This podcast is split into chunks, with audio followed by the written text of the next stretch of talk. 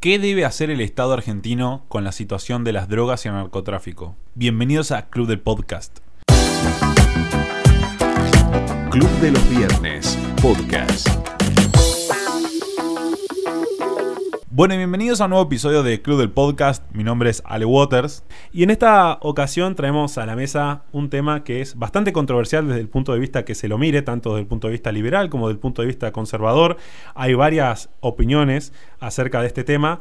Y no es ni más ni menos que el tema de la lucha contra las drogas y el narcotráfico que eh, sucede en todas partes del mundo prácticamente, salvo ciertos lugares que bueno, han aplicado políticas bastante efectivas, pero sin embargo todo sigue igual. Eh, por un lado, muchos ven la prohibición de las drogas como una nueva puerta para que haya una nueva ley seca, como pasó en Estados Unidos, donde aquellos que prosperan en el mercado son los peores, los más ladrones, los más extorsionadores, y otras personas ven este tema desde el punto de vista de que la prohibición es el mejor, eh, que acompaña un proceso cultural, que la, la, norma, bajo un consenso social, debe llevar a que acordemos que las drogas estén prohibidas y luchar contra ellas. El problema también yace en la cantidad que se destinan de nuestros impuestos a luchar contra las drogas. Muchas veces también la prohibición, y en países con altos índices de corrupción, hace que los propios gobernantes negocien posiciones de poder con estas personas y muchos hemos escuchado de bastantes personas que a lo que em, gente del mal ha financiado sus campañas, pero no lo vamos a traer a la mesa en este momento. Sin embargo, eh, quiero mm, hacer un punto eh, muy importante y es ver cuál es el trasfondo, eh, ver si es efectivo la prohibición, ver si el Estado debe aplicar una política, si la política que debe aplicar es totalmente violenta, combativa, o si debe aplicar una política de concientización, si debe ir por ese lado, si las drogas recreativas que muy comúnmente se ven en la adolescencia deben ser eh, legalizadas. Eh, ya sabemos que muchas drogas blandas eh, son bastante utilizadas y son esos temas que también debemos debatir si, si la puerta para las drogas eh, duras son justamente eh, el uso de drogas blandas y si una cosa lleva a la otra. Ah, obviamente hay barreras culturales que, llevan a que estos temas eh, se vean caso por caso, porque por ejemplo no es lo mismo hablar de alcohol aquí, en Argentina, que en Estados Unidos, ya que en Estados Unidos no está tan normalizado el alcohol, es más, está totalmente prohibido eh, el consumo de alcohol en menores. hay que ir con identificación, para menores de 21 años no se puede. Y eso pasó porque eh, fue en el tiempo muy reciente la, legalización en cuanto a otras culturas, digamos. Eh, es como que deja esas secuelas. de la misma forma que cuando alguien habla de, de, de, algún tipo de drogas en un salón del colegio en Argentina y la gente se ríe, en Estados Unidos se ríen con el alcohol aunque sea mucho más leve, porque no está normalizado. Y es lo que debemos ver, eh, primero también un tema cultural, un tema de corrupción, un tema de instituciones en Argentina, ¿sí? cuáles son las instituciones que deben trabajar para que se produzca el mejor bien para la sociedad. Pero esto, estos temas y muchos más son los que vamos a tocar con, mm, primero, nuestra invitada del día de hoy. Ella es Miriam Müller ella es candidata a diputada por NOS, eh, aquí en Entre Ríos. Y lo cierto es que en Entre Ríos se ve como una de las posiciones más potables y razonables porque... Eh, no porque los otros sean bastante mediocres, que en realidad lo son, sino porque Miriam se presenta como una opción bastante racional y, propia del sentido común. Está aquí con nosotros. Miriam, ¿cómo estás? Hola chicos, buenas tardes. Muy bien. ¿Y ustedes? Todo bien, todo muy bien. También me acompaña el Club de los Viernes Entre Ríos, como siempre, está eh, Francisco Brun y e Ignacio Jurado. ¿Cómo están, chicos? Hola, Pucho, ¿cómo Hola, ¿cómo andan? Todo bien, todo bien. Miriam, eh, ¿qué, opinión eh, te merece, ya para, empezar y ya podemos debatir? por lo menos, también nos gustaría que, que nos cuentes tu trayectoria. sé que sos madre de familia y también sos abogada. Sabes mucho del tema. Y quería que nos cuentes un poco sobre, sobre tu trayectoria y cómo llegaste a la política. Bueno, en realidad cuando me recibo de abogada aquí en Santa Fe, yo vivo en Paraná y toda mi adolescencia la hice en Paraná, em, al poquito tiempo Em, mi papá, por cuestiones de, de su trabajo, él pertenece a- al ejército argentino, ahora ya está en situación de retiro, fue designado a trabajar en la Embajada Argentina en Colombia. Así que yo hacía muy poquito tiempo que había recibido, era muy jovencita, fui con mi papá y mi mamá a vivir a Colombia. Ajá. Allí hice dos posgrados, un máster en relaciones internacionales y una especialización en resolución de conflictos. Una de las materias Ajá. más importantes que, que dábamos era violencia en Colombia, ¿no? La- to- toda la trayectoria de violencia en Colombia que está muy emparentado, y eso vamos a volver más adelante, Ajá, dale. a una mm, fenomenología que tiene que ver con el narcotráfico, ¿no? Hay Claro. des- desde, desde, el- desde los posgrados pude profundizar muchísimo este flagelo. Y bueno, cuando terminé, terminó mm, mi papá su, su misión embajada argentina en Colombia, retorné a, a, a- a Buenos Aires y el- la especialización en resolución de conflictos no existía en ese momento, con lo cual me dieron títulos de mediadora y obviamente por concurso este, entré a trabajar en el Ministerio de Justicia, trabajando toda la cuestión de resolución de conflictos urbanos violentos, dentro de los cuales uno de los ingredientes era el problema de, de acciones, del consumo de droga es en- áreas muy, muy duras en Buenos Aires, como el Bajo Flores, que estuvimos trabajando. Posteriormente, bueno, amén de eso, me dedico al ejercicio de la profesión. Mm, Me gusta sobre todo el, el tema del derecho constitucional, al que abrazo con pasión. Y pasado Ajá. un tiempo, realmente me, me- me hizo falta volver a Entre Ríos. Yo soy una Ajá. persona que profundamente la cultura tradicional entrerriana, Sí. y la nostalgia por la patria chica este en algún punto se hizo más fuerte aquí estaban mis papás mis amigos mis mi, mi familia toda. Así que bueno volví este valió más las raíces no este Sí. y volví. Aquí a poco de entrar em, empecé a trabajar en un partido político dentro de una de un think tank que había. Ajá. Y, ¿Y cómo veías la eso- política vos en aquel momento? ¿Cómo te parecía algo bueno? ¿Tenías buenos ojos o entraste como medio con una mano delante, una atrás y, vi- y viendo qué pasaba? No, con el con, con, con, con el expertise que yo tenía, eh, empecé a trabajar, no está de más decirlo, en la Fundación Pensar, diseñando Ajá. políticas públicas para ríos, Ujú. que fueron muy buenas políticas públicas que nosotros hicimos. Bueno, la gobernación ese año eh, dudosamente se perdió y ese, ese paquete de, de medidas que habíamos pensado para, o- para otra Entre Ríos no sucedió nunca, pero las transformaciones y los cambios que pensábamos a nivel nacional tampoco vinieron. Ajá. Así que cuando fue el, el tema que para mí fue definitorio, este, decisivo, la cuestión de, de- de imponer este, un proyecto de ley como la ley de aborto, imponer digo porque fue en el caso la primera vez que se impone aquí eh, en la Cámara de Diputados mediante una de las coautoras, una, una mujer que era de Buenos Aires, que había puesto su domicilio trucho en Gualeguaychú y se había hecho pasar por una mujer entrerriana que era Janina Gayol, una, un- una mujer que muy, muy, muy- del entorno muy cercano del, del ex ministro Frigerio. Y la verdad es que muchas mujeres entrerrianas nos sentimos muy desahuciadas y sentimos que esto, est- esta chiquita no nos, no nos representaba nada. Las Ajá. mujeres entrerrianas tenemos la vida a ultranzas. Y bueno, eso fue un- un- un primer alejamiento de este partido donde estaba.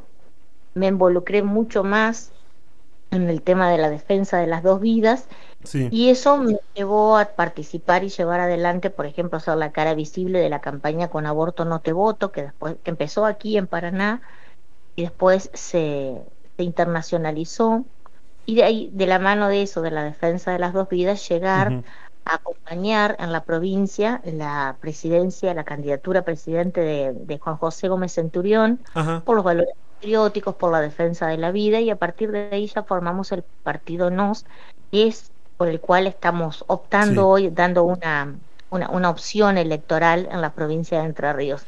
La verdad que ha Entiendo. sido muy aceptada la propuesta que nosotros llevamos, porque de hecho con tan poquito tiempo de trabajo y unidos al Partido Conservador Popular, hoy hemos, hemos logrado ser la tercera fuerza. Claro, son la tercera fuerza de Entre Ríos, es cierto. Eh, Miriam, te quería preguntar, em, eh, ah, ya mm, eh, yendo para, para, este lado, si ves muchos jóvenes, si, si ves jóvenes como antes, o si hoy hay más jóvenes que tiran para este lado de derecha, conservador, liberal, como que hay una conjunción más, más para ese lado o no? Hay, mira, gracias a Dios sí, porque veo, veía antes de la, de la pandemia una, una juventud un poco eh, desorientada, ¿no? Eh, nosotros habíamos estado estudiando muchísimo la situación de la juventud en Entre Ríos. Lamentablemente, más allá de que somos una provincia, no nacen nuevos niños, que vamos a tener un, programa, un problema demográfico importante de aquí a 15 años aproximadamente, Ajá. se nos iban. O sea, nuestros, nuestros chicos se iban a estudiar a otras provincias, este, los chicos de los pueblos, de los campos, migraban a las conurbaciones de, de ciudades como Paraná o como Concordia buscando un futuro. Y es real esto de buscar el futuro, porque estas generaciones pseudopolíticos que hacen de estas familias monárquicas entrerrianas como los crestos, los frigerios, esto de lo que nosotros hablamos cuando decimos la casta política, nos ha traído a un lugar, nos ha dejado sin futuro, pero sin futuro a los jóvenes y sin futuro a las personas de mediana edad como nosotros, ¿no? No hay, no, no, no hay forma de planificación porque no hay ningún tipo de seguridades. Y no te estoy hablando de seguridad jurídica, que uno es lo mínimo que pide en el lugar donde vive. No todo tipo de seguridad, ¿no? Seguridad de proyectar tu propia vida. y, nos, y éramos una provincia expulsora de juventud. Y a la juventud que quedaba se le daban muy pocas opciones. Ahora, siento que este tiempo de, de, transición ha hecho que los, jóvenes miren el futuro de otra forma y encuentren, o sea, todos tenemos relación con la política y ustedes saben de, desde una de las bases de la politología, estudiando ciencias políticas, que, en, que todos los, la, em, todas las transformaciones sociales, incluso hasta el origen social de las dictaduras y de, de las democracias, se, da en referencia a la ley del péndulo, ¿no? Cuando, uno, cuando nos vamos extremadamente a la izquierda, automáticamente la sociedad vuelve a tender hacia la derecha, ¿no? este, sí, pero es, una ley del péndulo que se da naturalmente, ustedes lo pueden estudiar en Argentina, en Latinoamérica, y en muchos países europeos a través del, del, acceso al, a la historia.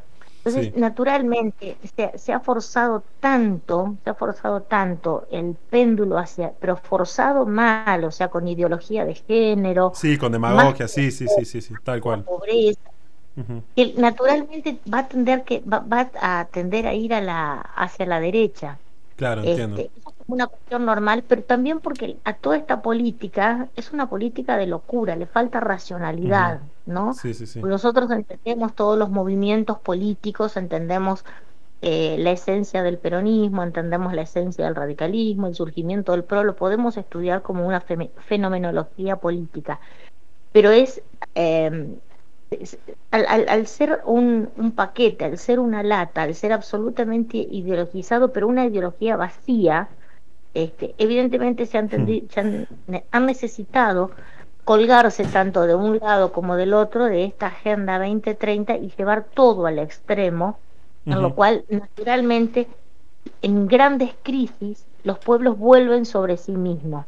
Y la, el nacimiento, la, la idea fundante, de Argentina no es algo que combata a sus hijos, es una idea absolutamente eh, forjada de, la, de, patriotismo, de ideas republicanas, de liberalismo, como la, hermosa, hermosísima obra de arte como la Constitución Nacional de Alberdi.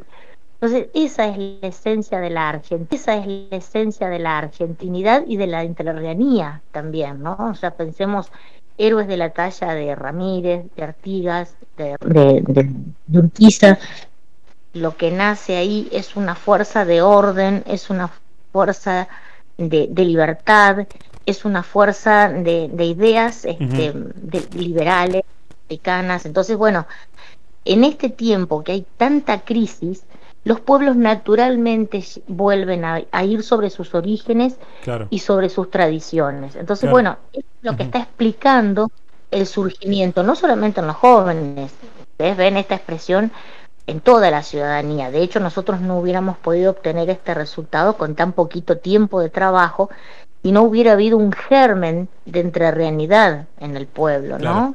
Miriam, em, te quería preguntar, mira, hace poco salió una nota en Diario 1 de Entre Ríos acerca de que Entre Ríos se ha convertido como en el eje central del eh, paso de la droga hacia eh, Buenos Aires, digamos.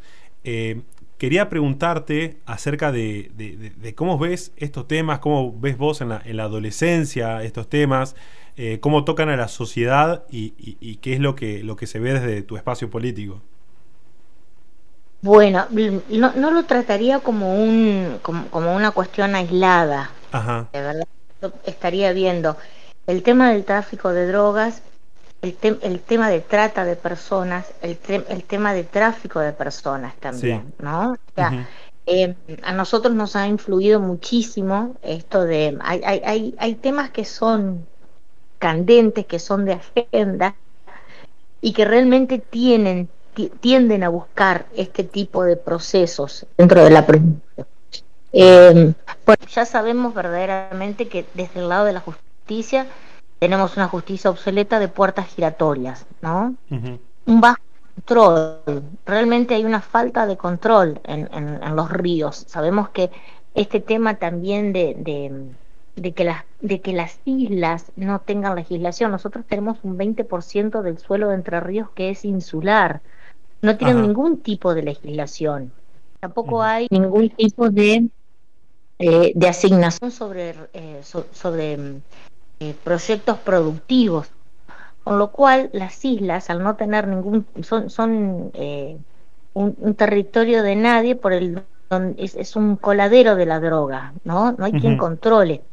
Hay un, hay un vacío de derecho ahí al que yo estoy apuntando directamente, porque hay una tendencia ambiental ahora que se preocupa sobre la quema de pajonales en las islas. No, el narcotráfico es mucho peor en el río, está sin control en las islas y también eso tiende al tráfico de personas y la trata de personas. Eso creo que son paquetes, paquetes de, mm, de leyes que tienen que trabajarse en forma integral. Todo lo que uno trabaja en forma parcial siempre termina siendo un parche, ¿no? Sí. Entonces, es cierto que debemos combatir dura, dura y sin y, tiene que ser un, un, combate sin cuartel en, sí en, en respecto del narcotráfico, pero también nosotros tenemos que propender a, cubrir todos esos vacíos de derechos que hay, esas lagunas de derechos que hay sobre Entre Ríos, porque puedes pedir una fuerza federal perfectamente que combata el narcotráfico, pero si no, si tenés un territorio sin legislar, ¿cómo lo haces?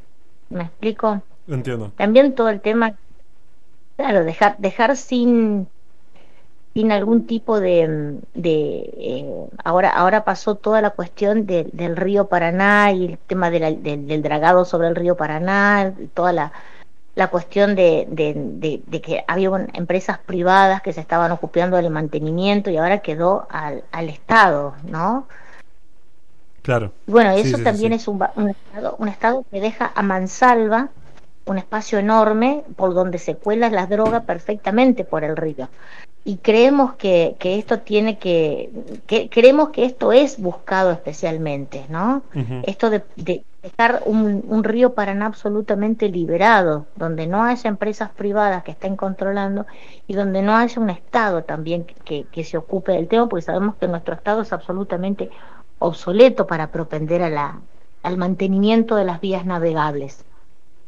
Dicho esto, dicho esto, eh, no hay una legislación dura y franca que, realmente combate el, narcotráfico dentro de la provincia de Entre Ríos.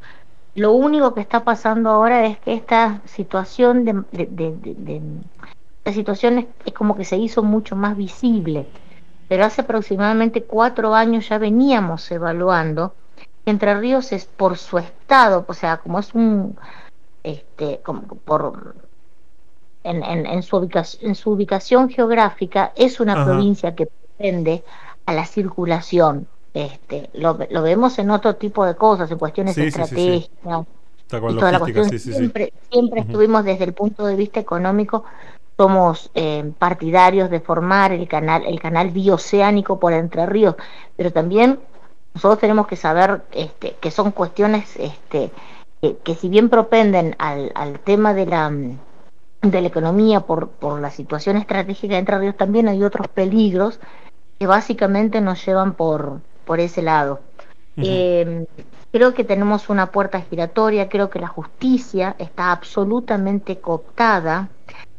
Sabemos, este, es, de público conocimiento la incidencia entre la droga y, la casta política entrerriana.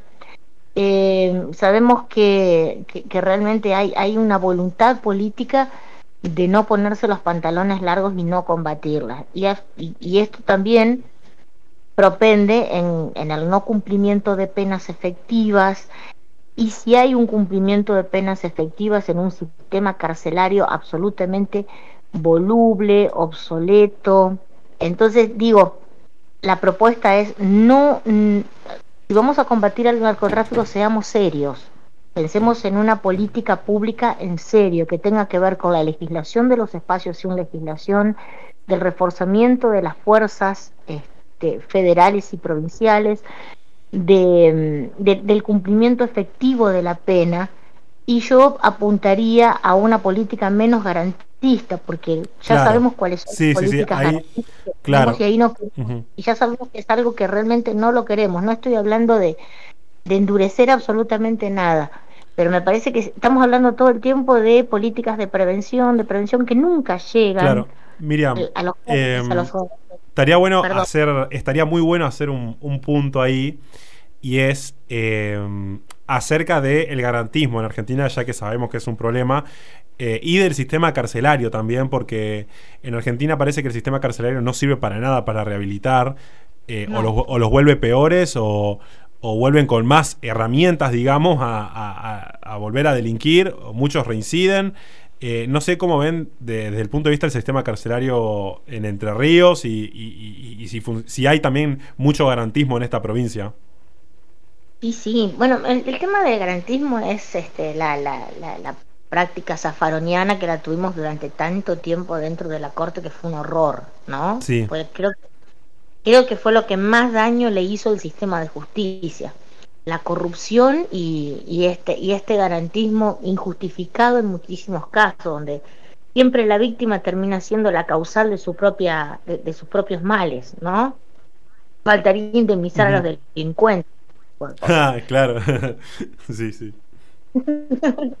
algo así, porque realmente lo han pedido inclusive, ¿no? Esa señora que decía, mi, mi, hijo sale, sale a robar, pero es un ladrón bueno o algo, pues sale a ganarse la vida a robar. Me parece que están dadas vueltas muchos muchos de los valores que nosotros venimos a pregonar a la política, que son valores antiguos, que son valores viejos, pero que hoy en esta sociedad parte de esta izquierda nos ha cambiado el discurso.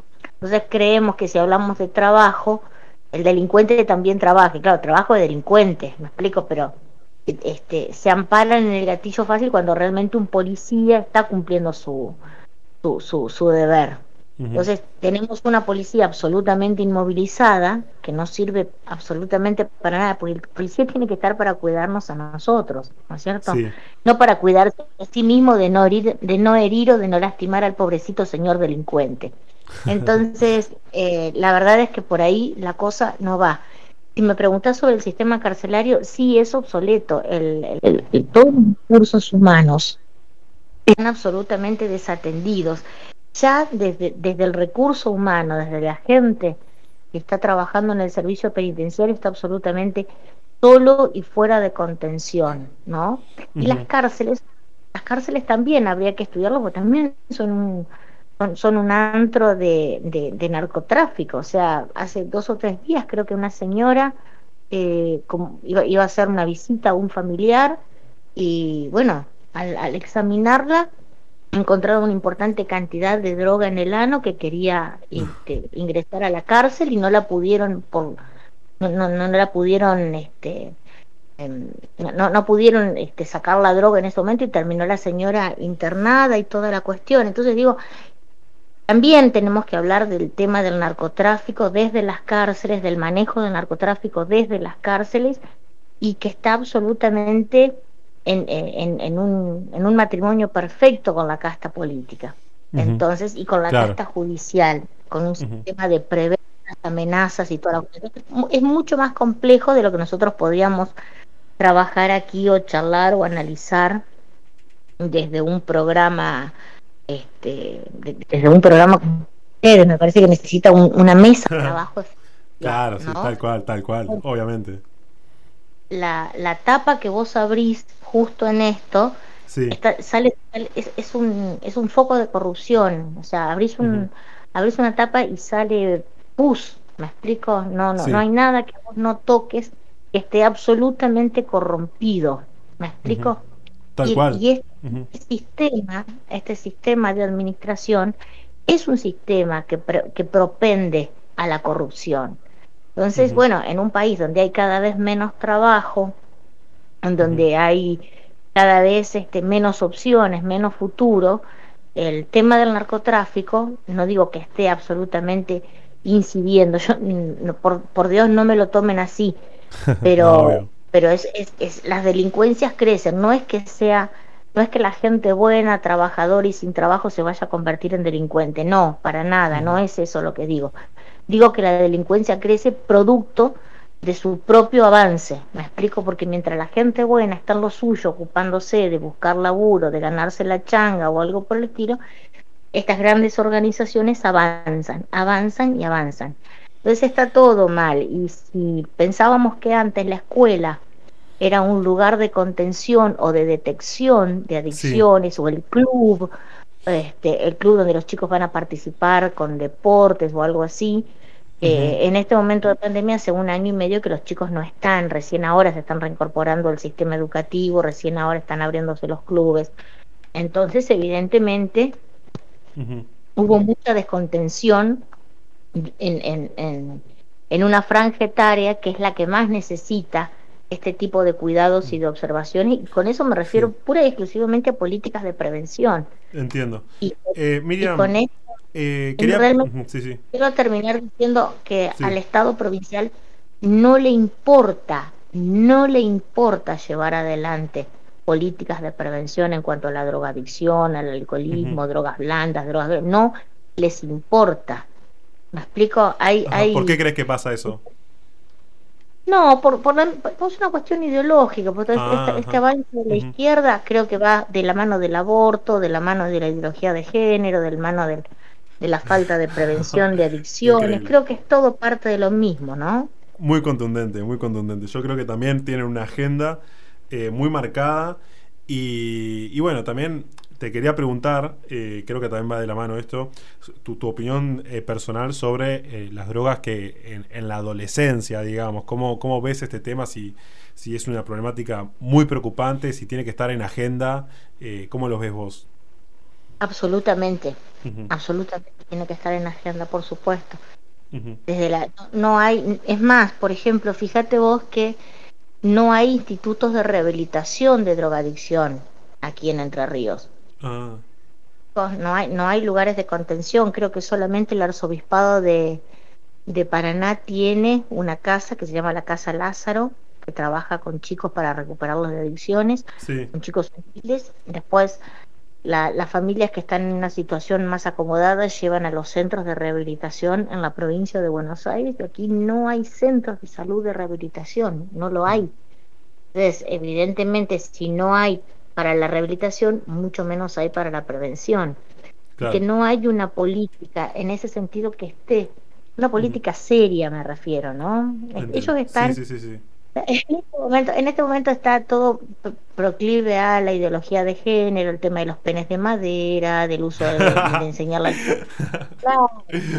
va por ese lado del tema del lenguaje inclusive, de la X en el DNI, que podés autopercibirte nena, nene, yacaré, gallareta o pincho. Entonces, bueno, la verdad es que ahí no, no hay mucho más que hacer, no hay hilo del carretel de donde sacar. Claro, claro, entiendo. Eh, Miriam, ya, ya para cerrar, y, obviamente es una, una pregunta que no, no puedo eh, evitar hacer. Eh, ¡Ay, qué miedo! Ah, y, es que ya, ya se posicionan como tercera fuerza en, en, esta, en estas pasos de, de 2021. Eh, quería saber cómo, cómo se perfilan para estas elecciones generales, las, las que vienen en noviembre.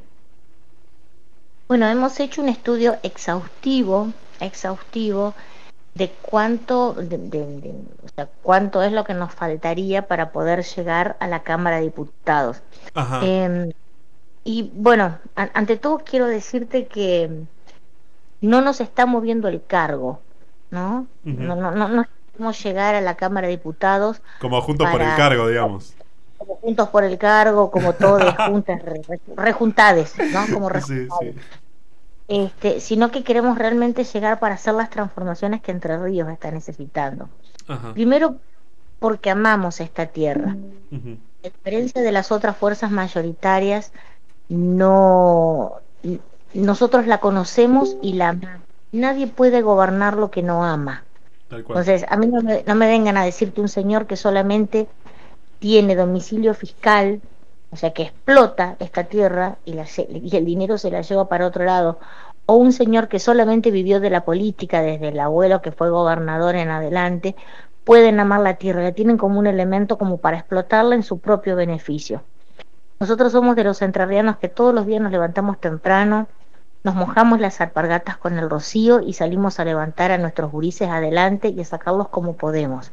Yo soy mamá sola, cabeza de hogar, la verdad es que a mí el cuento del feminismo barato no me llega. El lugar en donde estoy me lo he ganado. Increíble. Y me lo he ganado defendiendo la vida. Y me lo he ganado de la mano de hombres. Entonces, de, la mano, al lado de un hombre, ¿no? Entonces lo que digo es, hemos estudiado exhaustivamente cuántos son los votos que nos faltan nosotros le y sabemos dónde ir a buscarlos y nosotros le pedimos a la gente que su voto sea útil que no se dejen engañar por estas pseudo polarizaciones que le hacen el juego a los corruptos, porque entre ellos, primero que solamente nosotros somos invisibles, ¿no? El ciudadano común para ellos es invisible, solamente le importa cuando va a depositar el voto o cuando va a pagar un impuesto, después se olvidan de nosotros. Entonces, y estos, estos muchachos se juegan, y esto tiene que ver con el tema del tráfico de influencias, de la corrupción, te garantizan impunidad unos a otros, ¿no? Entonces lo que digo es, señores entrerrianos, amen su tierra, amen su tierra y que el voto que hagan sea un voto útil. Estos paisanos de la, de, la oposición y del gobierno ya sabemos a dónde nos trajeron y ya le están diciendo de antemano en las dos opciones que ninguna de las dos va a terminar su mandato, porque ellos están muy interesados dentro de un año y medio en postularse a ser gobernadores tanto Cresto como Frigerio. Con lo cual, si les prometen un paquete de medidas, si les prometen un paquete este, normativo para Entre Ríos, ya de antemano se le están diciendo que no se lo van a cumplir. Entonces, haga un voto útil, haga un voto por la vida, este, por la entrerrealidad. Nosotros vamos a ir, vamos a dar de baja la ley del aborto, vamos a poner en vigencia la ley de adopción prenatal, vamos a, llevar, a llevar adelante todas las políticas educativas, las, las, las, políticas de emergencia de trabajo, tanto para la gente mayor, no sé, de edad media, el, los mayores adultos, como para todos los jóvenes. Queremos, queremos nuestra patria, no nos interesa el cargo. Entonces, no tiren su voto. Hagan un voto útil y voten por entrerrianos, pero por entrerrianos de alpargatas. ¿Me explico? increíble, increíble sí, eh, tener en cuenta siempre la, la gente que, que, vivió en su propia tierra, que la conoce, y no alguien que, bueno, ocupó un puesto en el ministerio y que por eso pensamos que, es idóneo para, para, ocupar ese cargo. Eh, Miriam, la verdad... O que, heredó, los títulos nobiliarios del abuelo este, gobernador, del padre gobernador, el intendente, toda la cuestión, o sea basta, basta de monarquías, basta de familias patricias, hagamos la revolución del pueblo y la única revolución posible en el, puerto, en el pueblo es el voto. Nosotros lo único que podemos cambiar es a través de nuestro voto. Entonces, la, izquierda tendrá para incendiar, para, para, para, para, para hacer popó en la puerta de las iglesias, para tirar piedras y piedras y piedras al Congreso de la Nación. Nosotros, los ciudadanos que, que sostenemos y que amamos, hagamos el verdadero, la verdadera transformación. Pronunciémonos a través del voto útil. El voto en las urnas es un voto que propende al trabajo, que propende a la vida, que propende a la, idiosincrasia propia de los entrerrianos. El entrerriano no es un tipo violento, no mata a sus hijos y no mata a sus padres. Un paisano abierto, laburador, del corazón amplio, abierto. Increíble, me, me, halaga porque yo soy entrerriano, así que eso me, me halaga y a todos los que estamos acá. Em, pero bueno, recibido los cumplidos. Y, y, bueno, te agradezco muchísimo tu tiempo, Miriam. Yo sé que sos una persona muy ocupada que estaba haciendo campaña. Y te agradezco muchísimo este, este momento que, nos diste, que compartimos este, este, podcast. Y bueno, la verdad que un gusto esta ocasión con vos y que sean muchas más. Y te esperamos en, en otro episodio. No, Gurises, la única agradecida soy yo. Y siempre, siempre voy a estar absolutamente 100% disponible para ustedes. Bueno, mira, muchísimas gracias. Y mientras tanto, nosotros nos vemos la próxima semana. Te invito a que sigas al Club de los Viernes en todas sus redes, que veas los podcasts que están por venir, las entrevistas y las notas. Y nuestro nuevo programa YouTube de Ping Pong con eh, personas del medio liberal. Eh, soy Ale Waters y nos vemos en el próximo episodio del Club del Podcast. Saludos. Seguí a Club de los Viernes en todas sus redes.